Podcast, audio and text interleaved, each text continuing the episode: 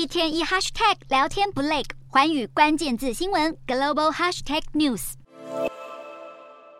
OpenAI 在去年底推出了聊天机器人 ChatGPT，两个月活跃用户就破亿。面对外界对 AI 有越来越多的疑虑，加速控管的呼声也因此高涨。美国国会如今终于迈开了计划立法监管 AI 的第一步。美国国会正在就监管 AI 寻求共识。OpenAI 的执行长阿特曼也在当地时间十六号首次参与国会听证。当多名国会成员提出 AI 可能会冲击选举的担忧，阿特曼也承认，他对于 AI 模型可以操纵、说服或制造虚假互动讯息感到相当担忧。除了选举之外，国会成员也针对 AI 技术过度集中于少数大企业之手提出担忧。此外，AI 机器人在未来将如何冲击智慧财产权以及就业问题，也是听证会相当关注的焦点。而阿特曼面对这些问题，都是以希望政府尽快与产业界合作，并加强相关规范作为回应。阿特曼在听证会上建议美国政府要考虑三项计划，包括成立一个新的机构来核准 AI 模型，建立一套安全的准则规范，以及要求独立专家和学者对 AI 模型进行审核。然而，当科技界也甩手将控管 AI 的责任丢给政府单位，未来是否能有效缓解 AI 对人人类社会的冲击，已经引起正反讨论。